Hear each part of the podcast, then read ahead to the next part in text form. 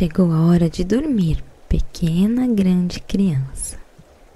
Momento de agradecer pela sua vida, agradecer a Mãe Natureza por tudo que ela faz todos os dias por nós. Apreciar o milagre que acontece quando uma flor abre e respira. Por toda vez que a abelha transforma o néctar que ela tira da flor em mel. Cada borboleta que consegue quebrar o seu casulo com muita dificuldade e bater suas asas pela primeira vez. Vamos apagar a luz? Então deite-se, relaxe seu corpinho, suas mãozinhas, seus pezinhos. Relaxe até conseguir escutar as batidinhas do seu coração. Tá escutando?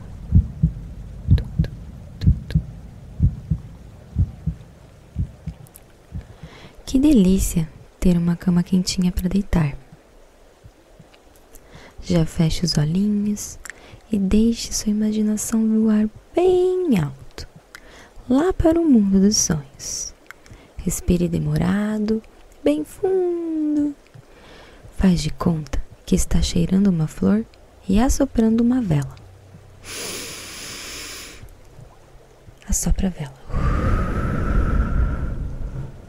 Cheira a flor? Ah, sopra a vela.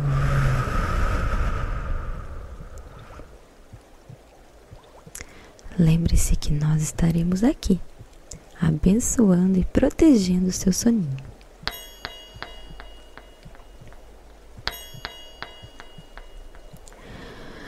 No topo da maior árvore no quintal da casa de Bep, vivia uma família de abelhinhas.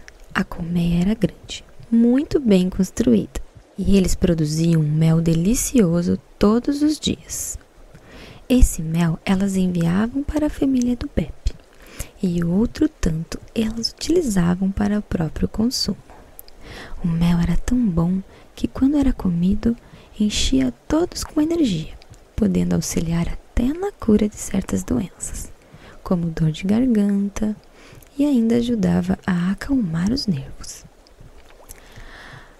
A família de Bep, em sinal de gratidão e também para manter viva toda essa produção do mel mágico, plantava muitas flores e ervas no seu quintal, de todos os tipos: lavanda, girassol, tulipa, coentro, sálvia, calêndula, malvas.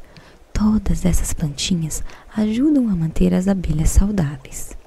Era uma casa muito florida e cheia de vida. Certo dia, apareceu uma vespa malvada e gigante que mordeu o Bep e tadinho foi parar no hospital. A família, achando que tinha sido alguma abelha, arrancou todas as flores do quintal. Até a grama eles cobriram com pedrinhas. E a vespa maldosa nunca disse nada e desapareceu. As abelhinhas ficaram tão assustadas como iriam sobreviver sem as flores. Elas começaram a adoecer e muitas foram embora em busca de um local que pudessem viver novamente entre as flores.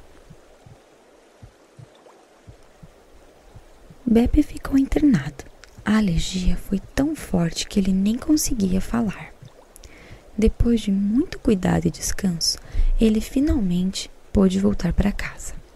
E a primeira coisa que ele fez foi ir até o quintal da casa para visitar suas amigas abelhas e se recuperar com o cheiro de todas as ervas e flores que ele tanto amava. Mas chegando lá, estava tudo cinza. A colmeia sem vida, não tinha mel. O jardim estava triste. Ele perguntou ao seu pai o que tinha acontecido e o pai lhe explicou tudinho.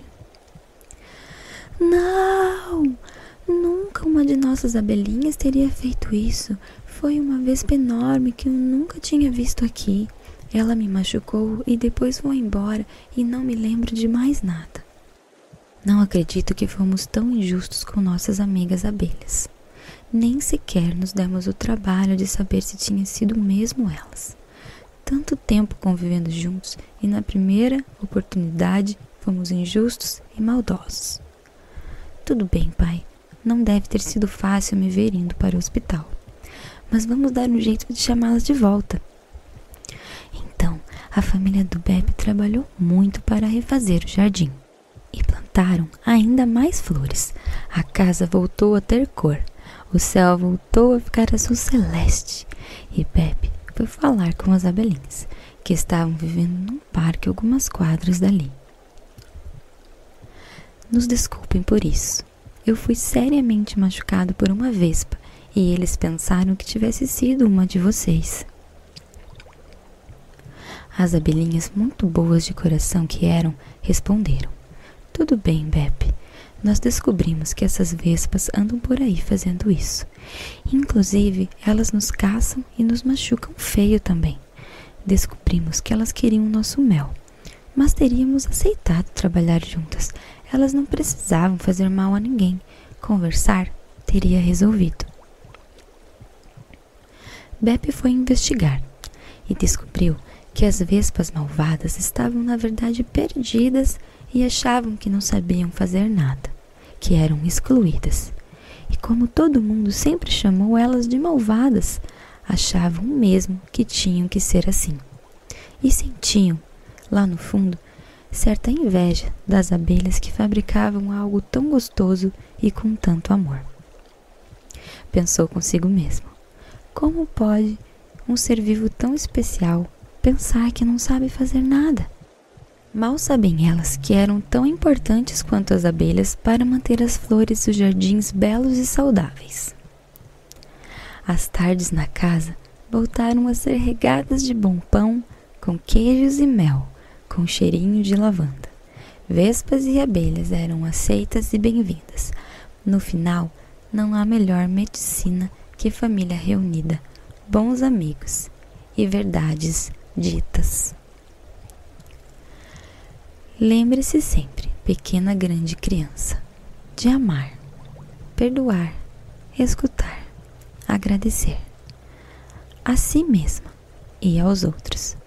Um beijo no coração e muita luz nessa cabecinha.